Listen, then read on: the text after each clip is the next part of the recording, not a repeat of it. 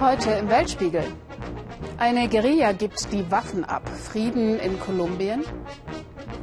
Verstrahlte Welt, fünf Jahre nach der Atomkatastrophe in Japan. Und Razzia bei Schleusern. Die Türkei macht ernst.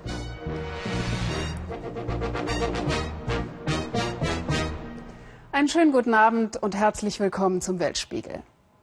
Ja, die Türkei. Auf sie konzentrieren sich im Moment viele Hoffnungen, nicht nur die so manch wahlkämpfender Regierungspartei in Deutschland. Dass die Türkei auf dem morgigen EU-Gipfel in Brüssel gesprächsbereit ist, sickerte schon durch. Ankara soll zugesagt haben, zumindest diejenigen Migranten zurückzunehmen, die keinen Asylanspruch haben. Egal wie kritisch man in manch anderer Hinsicht der Türkei gegenüberstehen mag, die Europäer sind froh um jedes Zugeständnis, das sie macht. Oliver Meyer-Rüth hat für uns nachgeschaut, was die türkischen Sicherheitsbehörden jetzt schon unternehmen, um Menschen von der Flucht abzuhalten. Und er geriet gleich in eine Straßensperre. Verkehrskontrollen an einer Landstraße auf dem Weg zur Küste. Türkische Sicherheitskräfte bemühen sich seit Jahresbeginn verstärkt die Flüchtlingsbewegung Richtung Griechenland einzudämmen. Vor allem Minibusse sind im Fokus der Gendarmerie offenbar eines der wichtigsten Reisemittel der Flüchtlinge und Migranten. Auch am Strand patrouillieren sie. Dort findet man überall Spuren der Schlepper und ihrer oft verunglückten Kunden. Inzwischen legen die Schlauchboote mit den Flüchtlingen fast nur noch nachts ab.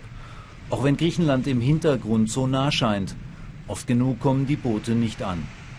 Die Gendarmen dürfen keine Interviews geben. Dafür glaubt dieser Angler den Grund zu kennen, warum inzwischen so viel kontrolliert wird. Es gibt ja offenbar eine Übereinkunft mit Deutschland und der Bundeskanzlerin Merkel. Drei Milliarden Euro sollen kommen, damit die Flüchtlinge nicht nach Europa weiterziehen, sondern hier bleiben. Das wird wohl der Grund sein, weshalb die Gendarmerie ständig kontrolliert. Bilder, die vor kurzem im türkischen Fernsehen gezeigt wurden. Eine Razzia in der Küstenstadt Izmir. Polizisten in der Werkstatt eines Schlauchbootherstellers. Auch diese Aktion soll zeigen, dass es die Türkei ernst meint mit dem Kampf gegen die Schleusermafia. Eine Sisyphusarbeit, denn an der türkischen Küste soll es weit über 100 solcher Schlauchbootwerkstätten geben. Nach langem Suchen finden wir einen Hersteller. Der Chef erklärt uns, hier gehe alles ordentlich zu. Erkannt werden wollen er und seine Mitarbeiter jedoch nicht. Er sagt, die Mafia hätte ihn bedroht und gezwungen, Schlauchboote für das Schleusen von Flüchtlingen und Migranten zu bauen. Viel sagen will er nicht, aber immerhin seien seine Produkte Qualitätsarbeit.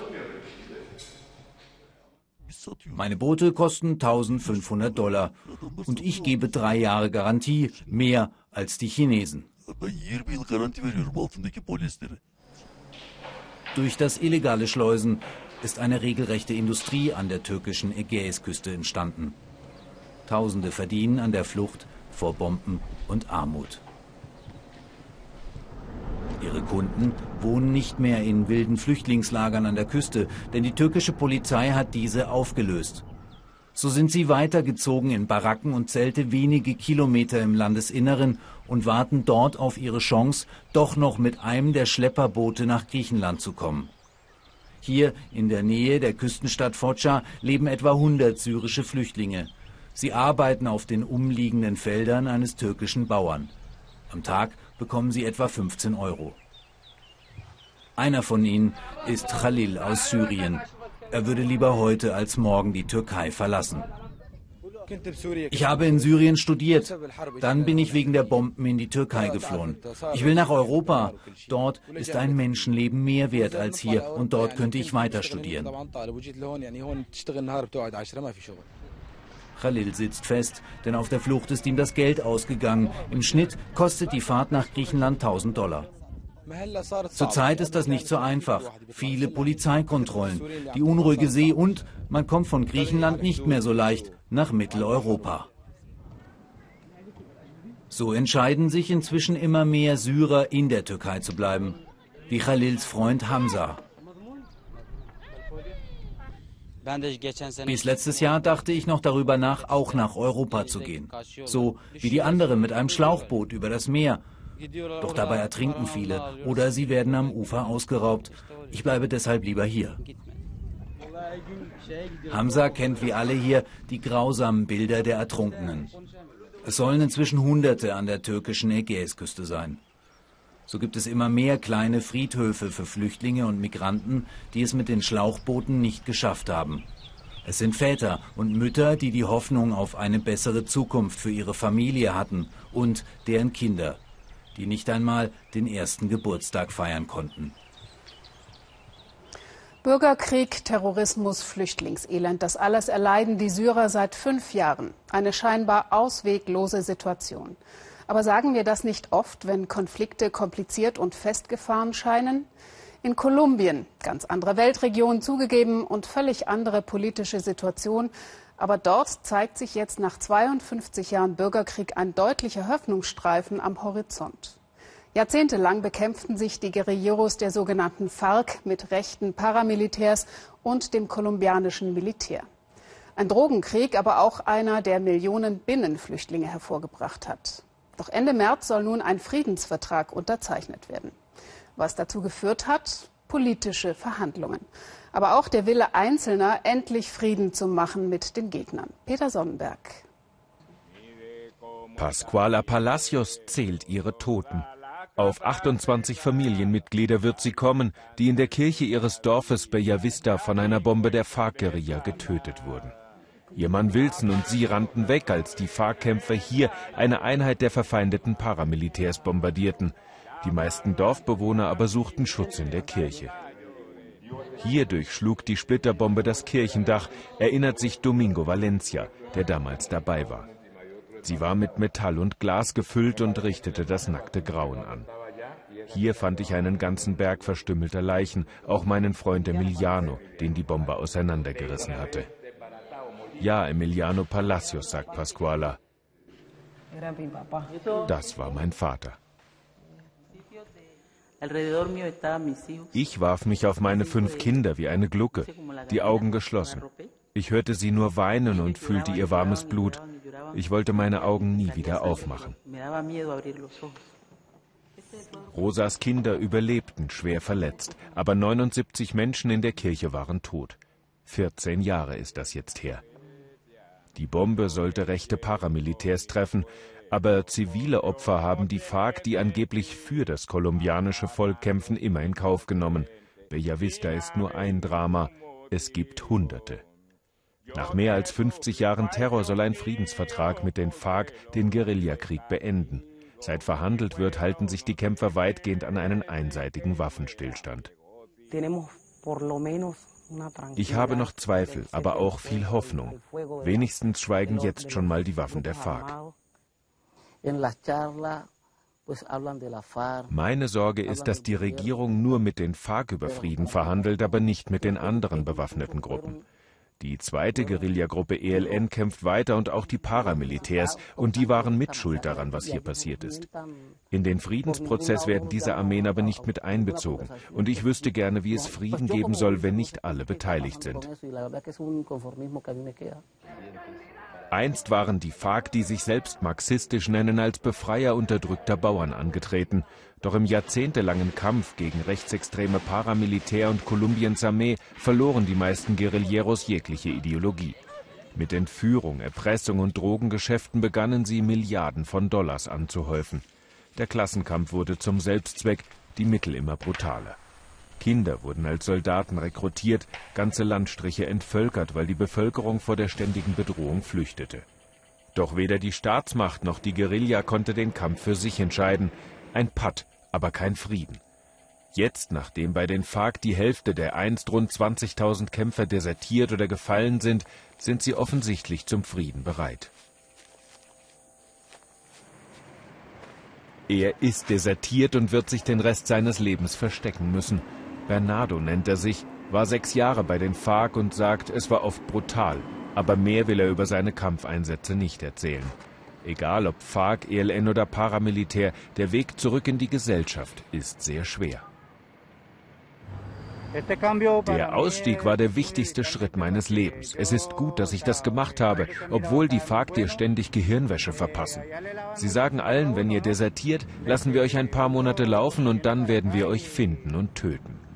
Sie sagen auch, dass die Aussteigerprogramme der Regierung Lüge sind und wir von denen nie etwas bekommen würden. Jetzt weiß ich es besser, denn mir hat die Regierung geholfen.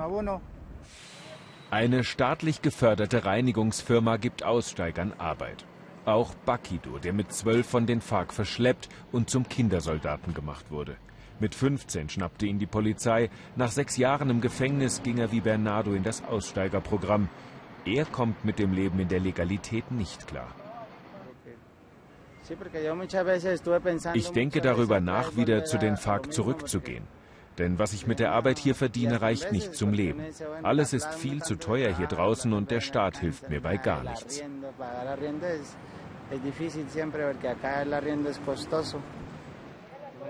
Im Betrieb arbeiten die beiden mit normalen Angestellten zusammen, aber auch mit Leuten wie Freddy. Freddy war Paramilitär und damit Erzfeind von Bernardo und Bakido. Hier ist er ihr Gruppenleiter. Am Anfang trauten sie sich nicht über den Weg, aber mittlerweile seien sie ganz normale Kollegen. Firmenchefin Esmeralda Prada hat dieses Experiment gewagt. Die FARC haben einen ihrer Brüder getötet, Paramilitärs den anderen. Jahrelang hatte sie nur Hass, dann änderte sie ihr Denken. Wenn wir daran glauben, Frieden in Kolumbien erreichen zu können, werden wir ihn auch erreichen. Leicht wird das nicht. Es gelingt nur, wenn die Mehrheit der Kolumbianer daran mitarbeitet. Pasquala und Wilson wollen gerne an den Frieden glauben, aber sie wissen, dass FARC, ELN und Paramilitär noch in diesen Wäldern sind. Seit sich die FARC zurückhalten, versuchen die anderen Gruppen die Macht auch über die Drogengeschäfte zu übernehmen, vertreiben weiter Menschen, die sie dabei stören.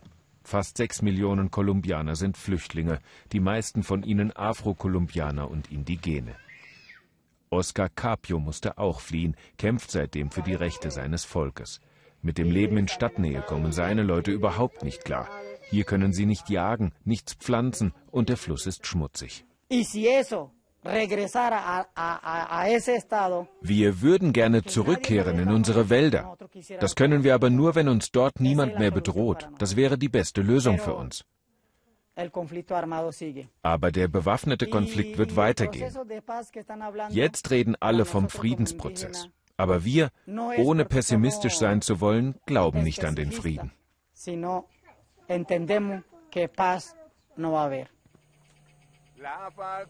Solange nur mit den FARC über Frieden verhandelt wird, Paramilitär und ELN aber weiterkämpfen, wird es weitere Ruinen wie die in Bellavista geben. Und die Opfer dieses Dorfes mahnen vergebens. Seht, wie viele Unschuldige sie getötet haben, ohne das geringste Motiv.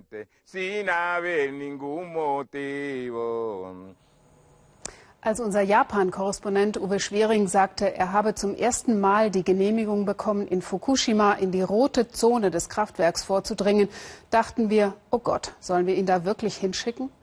Am 11. März jährt sich die Reaktorkatastrophe zum fünften Mal und selbst uns, die wir so weit weg sind, flößt allein schon der Name Angst ein. Keine Sorge, Schwering und sein Kollege Arkadius Podnieschinski wurden selbstverständlich genau überwacht und durften sich während ihrer Drehreise an jedem Ort nur eine kurze Zeit aufhalten. Dass in Fukushima enorme Zeitbomben vor sich hinticken, allseits bekannt. Es dann in diesen Aufnahmen so zu sehen, ist aber doch noch mal etwas ganz anderes. Fukushima, zu Deutsch Insel des Glücks. Ironie nahe am Irrsinn. So wie die Kunststoffästhetik der Katastrophe. Schön schrecklich. Die Hinterlassenschaft des nuklearen Ernstfalls. Verstrahlte Erde. Sie schlummert in schwarzen Säcken. Millionenfach. Check-in für einen Besuch der Roten Zone. Sperrgebiet Präfektur Fukushima. Hierher kann, vielleicht für Jahrhunderte, niemand mehr zurück. Die Stadt Vtaba erteilt Erlaubnis. Uns und dem polnischen Fotografen und Filmemacher Arek Podnieschinski, den das hier alles an Tschernobyl erinnert. Schon seit acht Jahren dokumentiere ich die Sperrzone von Tschernobyl. Es interessiert mich. Ich war persönlich betroffen damals. Nach dem Unfall wurde plötzlich der Schulunterricht unterbrochen und Lugol verteilt, so ein Jodmittel für die Schilddrüse. Kimi Yoshiga von der Stadtverwaltung begleitet uns und instruiert. Da ist die Strahlung zu hoch. Wir fahren durch die rote Zone. Nur die Straße ist gesäubert, wichtig für Dekontaminationsarbeiter und Nutzfahrzeuge. Links und rechts Tabu. Personal hier unterliegt Strahlungslimits. Shiga zeigt die Papiere vor. Namie, Tomioka, Okuma. Hier strahlt es über 50 Millisievert pro Jahr. Zutritt verboten. Erst darunter beginnt das Saubermachen. Vorsichtig. Die Städte werden verfallen, irgendwann abgerissen, dekontaminiert, wieder aufgebaut. Wann? Die Halbwertzeit von Cäsium 137 beträgt 30 Jahre. Es wird viel Zeit vergehen. Sehr viel Zeit.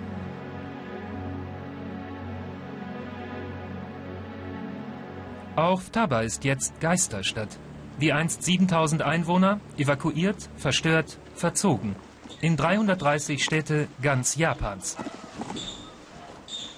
Oder sie leben in Notunterkünften, immer noch. Erst bebt die Erde, dann trifft der Tsunami das Kernkraftwerk, dann kommt die radioaktive Wolke.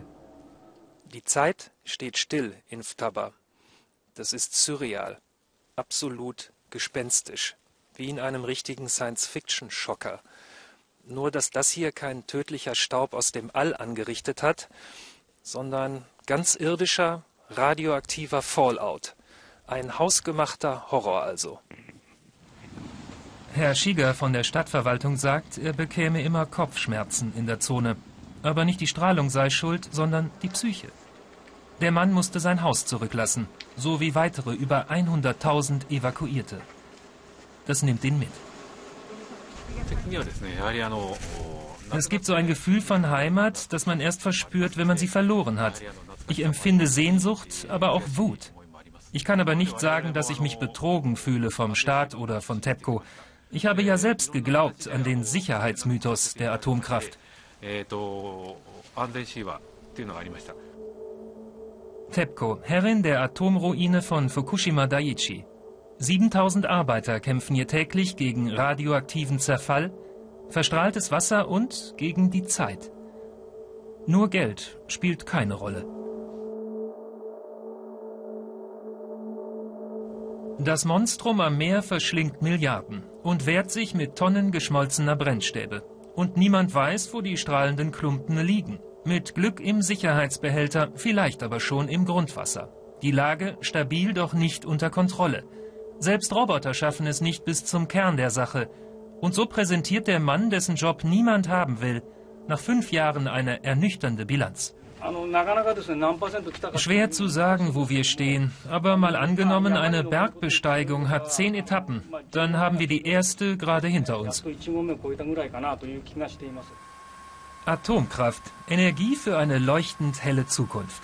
Noch bis Dezember 2015 prangt dieser Slogan über dem Ortseingang von Ftaba. Dann kommt er runter. Die Stadt lebt von und mit Betreiberfirma TEPCO, bis die sie auslöscht. Die Tokyo Electric Power Company sponsert auch die örtliche Schule. Außer TEPCO gibt es hier nichts. Abhängigkeit schafft Freunde. Bis zum 11. März 2011. Es ist der letzte Schultag. Die Kinder machen gerade sauber, als die Erde bebt und das Unheil beginnt. Das Werk stirbt und mit ihm die Stadt. Arek, der furchtlose Fotograf ohne Maske, kennt das schon aus seinem Langzeitprojekt. 30 Jahre Tschernobyl, 5 Jahre Fukushima. Arek hat jetzt zwei Sperrzonen. Verglichen mit den Einwohnern in der Ukraine sind die Japaner sehr willensstark und zeigen Kampfgeist. Sie geben nicht auf, wie im Fall von Tschernobyl, wo sofort jeder evakuiert wurde und nie mehr zurückkehrte. Hier versuchen sie zu dekontaminieren. Sie machen weiter.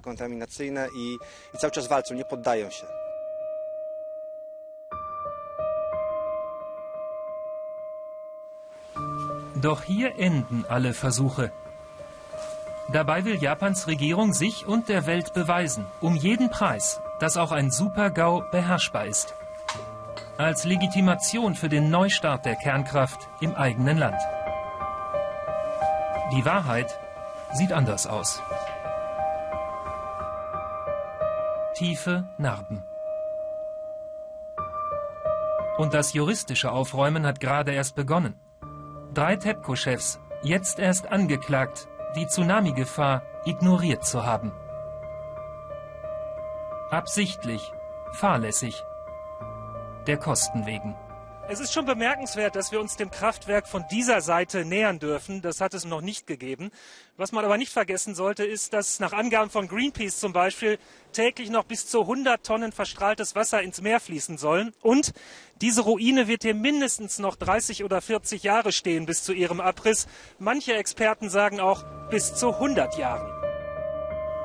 100 Jahre, 100 Millionen Säcke. So eine Prognose. In Tomioka wird nun verbrannt. Doch was geschehe hier beim nächsten Tsunami? Wohin mit der verstrahlten Schlacke? Jede Lösung kreiert neue Fragen, weil am 11. März 2011 das Restrisiko die Hauptrolle übernahm. Eine Zeitungsmeldung hat in der vergangenen Woche viele aufgeschreckt. Eine 15-jährige Schülerin hatte in Hannover einen Polizisten mit dem Messer attackiert und sie war offenbar Anhängerin des sogenannten Islamischen Staats. Was können wir eigentlich tun, um zu verhindern, dass Jugendliche in die Fänge von Radikalen gelangen? In den USA stellt sich diese Frage genauso. Auch hier rekrutiert der IS mit Erfolg. Ina Ruck hat im Bundesstaat Virginia Menschen gefunden, die versuchen, genau das zu verhindern. Foto am Weißen Haus, natürlich in Uniform, auch wenn es kalt ist. Eine Pfadfindergruppe aus Virginia auf Exkursion in Sachen Staatsbürgerkunde. Dazu gehört auch zu verstehen, wie Meinungsfreiheit funktioniert, dass man vor dem Weißen Haus protestieren kann. Verhaftet die jemand? Nein, sagt der Gruppenführer. Und seht euch das an, die stehen direkt vor dem Fenster des Präsidenten.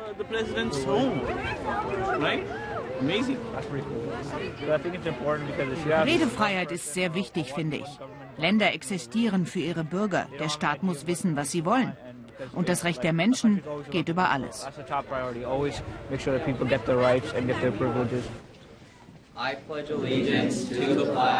Der Treueschwur auf die Flagge gehört bei allen Pfadfindern dazu. Eine Nation unter Gott. Nur, dass ihr Gott einen anderen Namen hat.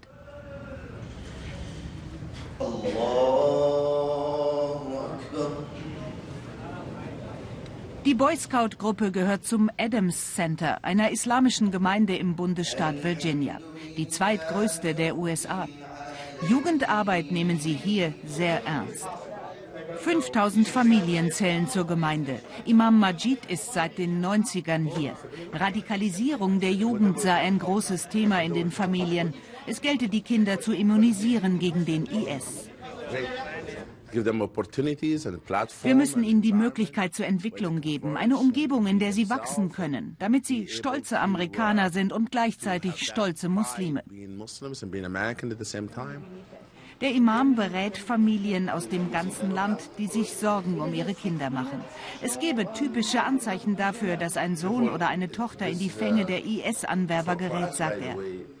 Wenn die Kinder früh ins Bett gehen zum Beispiel und trotzdem bis in die Nacht das Licht brennt, der Chatpartner vom IS sitzt ja oft in einer anderen Zeitzone. Oder wenn sie sich isolieren, ihre Freunde nicht mehr treffen wollen. Und wenn sie plötzlich ungewöhnliche Dinge sagen wie, das ist nicht, wofür ich leben will, ich will meine Seele nicht korrumpieren. Oder sie reden von der Ungerechtigkeit der Welt, von der globalen Mission. And then they heard them talking about the global mission. You know, there's something bigger. There's injustice around the world. 250 Amerikaner und Amerikanerinnen haben sich in den vergangenen beiden Jahren dem sogenannten IS angeschlossen. Fast alle wurden im Internet angeworben. Anders als in Europa rekrutiert der IS in den USA vor allem online. Sich mit Humera Khan zu verabreden ist nicht einfach. Sie ist viel unterwegs, berät Gemeinden und Staaten, sogar die UN. Humera ist Expertin für die Anwerbestrategien des IS. Seit Jahren beobachtet sie die Chaträume und Foren. Sie und ihre Mitarbeiter mischen sich ein, wenn sie sehen, da driftet jemand ab Richtung IS. Wir reden mit ihnen im Netz. Ob wir mit ihnen übereinstimmen oder nicht, man muss sich erst mal auf sie einlassen, verstehen, was wichtig ist für sie. Viele junge Leute treibt ein Gerechtigkeitssinn an. Sie sehen, was in Syrien passiert. Sie wollen nicht zusehen, sondern etwas tun. Das ist ja gut. Wir wollen, dass sie nicht gleichgültig sind. Und ja, die Katastrophe in Syrien geht uns alle an. Was wir vermitteln, ist nach Syrien fahren und noch mehr Leute töten, ist keine Lösung. Gruppentreffen bei den Boy Scouts. Entscheidungen werden hier demokratisch getroffen mit Stimmzettel und Zählkommission. Auch das gehört zur staatsbürgerlichen Erziehung. Pfadfindergruppen gibt es in Gemeinden fast aller Religionen. Bei großen Zeltlagern treffen wir uns, sagt Michael. Die Mehrheit sind Christen, aber es gibt auch Hindus oder Juden. Manchmal reden wir darüber. Wenn ein anderer Scout zu mir kommt zum Beispiel und fragt, wie machst du das? Wie betest du? Michaels Familie ist komplett bei den Pfadfindern. Beide Eltern, alle sechs Kinder. Die älteste Tochter ist 18, spielt Fußball und will Tierärztin werden. Der Vater arbeitet bei einer Softwarefirma. Eine moderne amerikanische Familie. Angst, dass ihre Kinder sich radikalisieren könnten, haben sie nicht, sagt Rizwan. Also Eltern müssen ihren Kindern nah sein. Sie müssen befreundet sein mit ihnen. Das ist wichtig. Uh, Und die Werte, die ihnen bei den Pfadfindern vermittelt werden. Dazu lernen sie ja auch praktische Dinge, wie man ein Zelt aufbaut oder wie man erste Hilfe leistet. Das ist auch wichtig. Das braucht man im Leben. Really useful things that really you need to know in life, or at least you should. Priscilla und Rizwan sind in den USA geboren. Dass im Präsidentschaftswahlkampf Stimmung gemacht wird gegen Muslime, spüren wir natürlich, sagen sie, auch wenn es nach dem 11. September schlimmer war. Über Donald Trump und sein Einreiseverbot für Muslime können sie nur den Kopf schütteln. What Trump is saying is, uh, was Trump sagt, ist lustig und es ist unamerikanisch. Wir glauben an die Verfassung. Uh, Wir lassen uns nicht schlecht machen von ihm. Dies ist Amerika. Wir stehen hinter der Verfassung und hoffen, er tut es auch. Am letzten Wochenende war im Adams Center Grundsteinlegung für die neue große Moschee. Sie sind stolze Amerikaner hier, sie sind selbstbewusste Muslime. Dass sich das nicht ausschließt, leben sie seit Jahrzehnten vor. Sich zu Hause fühlen im eigenen Land, sagen sie, und willkommen, ist vielleicht das beste Mittel gegen Radikalisierung. Kinderleichte Frage. Was ist die Hauptstadt von China? Klar, Peking. Die Antwort stimmt aber nicht mehr lange, denn Peking erstickt im Smog. Wir kennen alle die vernebelten Bilder der Stadt. Zu viele Autos, zu viele Menschen. Dabei war Peking schon vor 200 Jahren eine Millionenstadt. Doch erst in den letzten Jahrzehnten wuchs sie explosionsartig. Eine Ringstraße nach der anderen wurde angelegt und heute leben 22 Millionen Menschen in der Hauptstadt. Doch nun soll Peking noch gigantischer werden. Die Stadt wird dem, mit dem Umland verschmolzen zur Megaregion Jingjinji mit bis zu 130 Millionen Einwohnern auf fast 215.000 Quadratkilometern. Jingjingji also statt Peking. Mario Schmidt gibt uns einen Einblick in die Zukunft. Vor einigen Jahren war das noch ein Dorf weit außerhalb Pekings.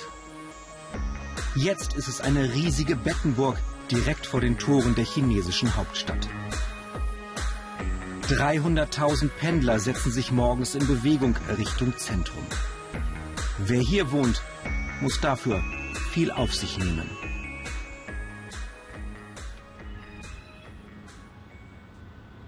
Wu Fuhui braucht von seiner Wohnung bis zum Arbeitsplatz bei einer Softwarefirma zwei Stunden und länger. Voller Bus, dann umsteigen in volle Bahnen. Manchmal nimmt er das Auto, das ist etwas schneller, aber auch teurer. Hier draußen hat er sich eine Eigentumswohnung gekauft. In Peking wäre sie für ihn unerschwinglich. Er habe keine Wahl, sagt Wu Fuhui. Außerhalb von Peking sind die Gehälter zu niedrig. In Peking wird zwei oder dreimal mehr bezahlt. Das Pendeln ist anstrengend, aber es lohnt sich.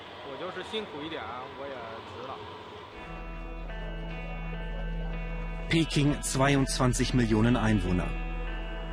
5,6 Millionen Autos. Der Smog an vielen Tagen im Jahr unerträglich. Die Stadt bei guter Sicht längst stößt sie an ihre Grenzen und kann viele Probleme nicht mehr alleine lösen. Die Regierung startet daher ein gigantisches Projekt. Die Stadtplaner verlegen, was die Hauptstadt im Zentrum nicht zwingend braucht. Großmärkte, Fabriken, Universitäten. Um Peking zu entlasten, soll es mit dem Umland mehr verschmelzen zu einer Metropolregion mit über 100 Millionen Einwohnern. Die ganze Jingjingji-Region hat im Vergleich mit westlichen Staaten die Größe eines Landes. Diese Zone besteht aus Städten unterschiedlicher Größe und ländlichen Gebieten, erklärt Stadtplaner Du Lichun. Es sei eine Urbanisierung neuen Typs, bei der Ballungsräume und nicht mehr einzelne Städte entwickelt würden.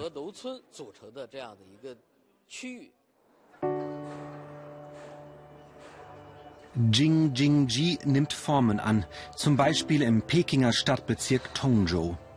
Hier bekommt Pekings Stadtverwaltung gerade ihren neuen Sitz. Im nächsten Jahr sollen die ersten Beamten einziehen.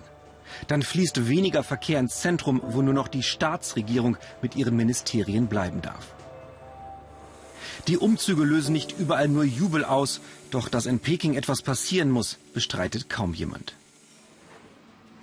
Herr Wu in der Mittagspause. Sein Leben besteht aus Arbeit, vier Stunden Pendeln, Schlafen. Ihm bleibt kaum Zeit für die Tochter, seine Hobbys oder mal einen Spaziergang mit seiner Frau. Manchmal wünscht er sich, weit weg von Peking zu leben. Der Weg zur Arbeit ist das eine, damit komme ich klar. Aber der Smog ist intensiver geworden über die Jahre. An Tagen, wenn meine ganze Familie hustet, da frage ich mich schon, was ist das eigentlich für ein Leben hier? 这样生活到底为什么呀？还不是为了一条命吗 ？Jingjingji bekommt mehrere hundert Kilometer neuer Zugverbindungen, dazu Straßen, Buslinien, um die Fahrzeiten deutlich zu verringern. Pekings U-Bahn-Netz wird auf 1000 Kilometer verdoppelt in wenigen Jahren. London hat 400 Kilometer. Und Peking hat schon den zweitgrößten Flughafen der Welt im Norden der Stadt. Jetzt entsteht bis 2019 ein weiterer im Süden im Herzen der drei Jingjingji-Regionen. Und wen wundert es noch? Es soll der größte der Welt werden. In der Megaregion soll alles miteinander vernetzt sein. Auch die bislang schlechter entwickelten Gegenden profitieren etwa durch Universitäten und Krankenhäuser. Eine moderne Klinik ist gerade eröffnet worden. Zig Millionen Menschen machen sich bisher jedes Jahr aus dem Umland auf den Weg ins Pekinger Stadtzentrum, wo die besten Krankenhäuser sind. Mit der neuen Klinik soll die Patientenkarawane in die Hauptstadt verkleinert und die Lebensqualität im Umland verbessert werden. Nicht nur kleine Krankheiten, auch schwere Fälle müssen nun nicht mehr nach Peking. Patienten können auch hier mit guter Ausstattung und von Pekinger Ärzten behandelt werden. Sie müssen sich in Pekings Krankenhäusern nicht mehr in die langen Wartereien quetschen.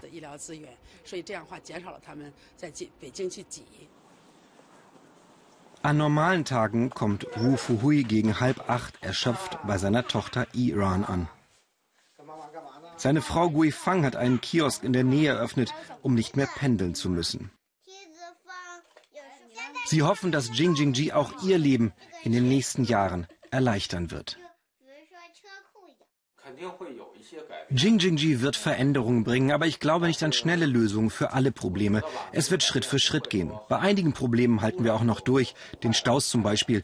Nächstes Jahr sollen hier schon zwei neue Brücken über den Fluss fertig werden. Mehr Sorgen machen sie sich um die Zukunft ihrer Tochter. Sie wird eingeschult. Doch die Klassen hier sind maßlos überfüllt. Jetzt muss Jingjingji noch für ausreichend Lehrer und Schulen sorgen. Dann wäre das hier zwar immer noch nicht Peking, aber doch viel mehr als nur eine Bettenburg. Ja, nach diesem Beitrag mutet unser heutiger Schnappschuss fast wie ein Märchen an. Da gibt es doch tatsächlich im Herzen Europas noch zwei Orte, in denen die Scheidungsrate bei 0 Prozent liegt. Matthias Ebert fragt, wie es kommt. Am äußersten Rand der Schweiz liegt das Gommertal, ziemlich abgelegen. Hier befinden sich die einzigen beiden Gemeinden der Schweiz, in denen es noch nie eine Scheidung gegeben hat. Kennen diese Bergmenschen hier etwa das Geheimnis ewiger Treue? Niederwald ist einer dieser Orte. Ein Dorf mit einem Zahnradbahnhof, uralten Holzhäusern und einem Gemeindepräsidenten, der glücklich verheiratet ist. Was ist da das Geheimnis für das Tal der Treue hier in der Gegend? Man vertraut sich, äh, man schafft sich Freiräume. Sie persönlich haben auch vor, ein Leben lang verheiratet zu bleiben? Ja, ich habe das bei meiner Heirat so geschworen, ja, und werde das auch weiterhin so praktizieren, ja. Gleich nebenan die Dorfbeiz. Karin Gehrig führt das Gasthaus und seit 17 Jahren eine harmonische Ehe. Mein Mann und ich, wir haben einfach ähm, ganz klar, wir sprechen. Also wenn es einen Konflikt gibt, dann wird darüber gesprochen, bis er aus dem Weg ist. Und dann fängt man wieder von vorne an. Über Karins Tresen steht, wer die Wirtin kränkt, wird gehängt. Ist also doch eher ein strenges Regiment die Lösung? Ja, wir sind alle bescheiden und sind auch nicht so Vollgas. Wir haben da jeder eine Frau und nicht so die Rambazamba-Typen. Ich bin mir sicher, dass ähm, auch hier allerlei gibt. Aber man hängt es eben hier nicht so vielleicht an die große Glocke. Also alles etwas weniger aufgeregt? Wer es wissen muss, ist der Dorfpriester. Es sind vielleicht 90, 95 Prozent des Kantons katholisch. Von klein auf so erzogen. Wie gesagt, ein bisschen abgeschieden, nicht so große Durchmischung mit, mit äh, großen Populationsströmen. Und dann geht alles ein bisschen langsamer. Das Geheimnis? Es ist wohl von allem etwas. Ein bisschen mehr Glaube, ein bisschen mehr Geduld und ein bisschen weniger Auswahl. Was für eine Analyse. Das war's für heute vom Weltspiegel. Tschüss und auf Wiedersehen.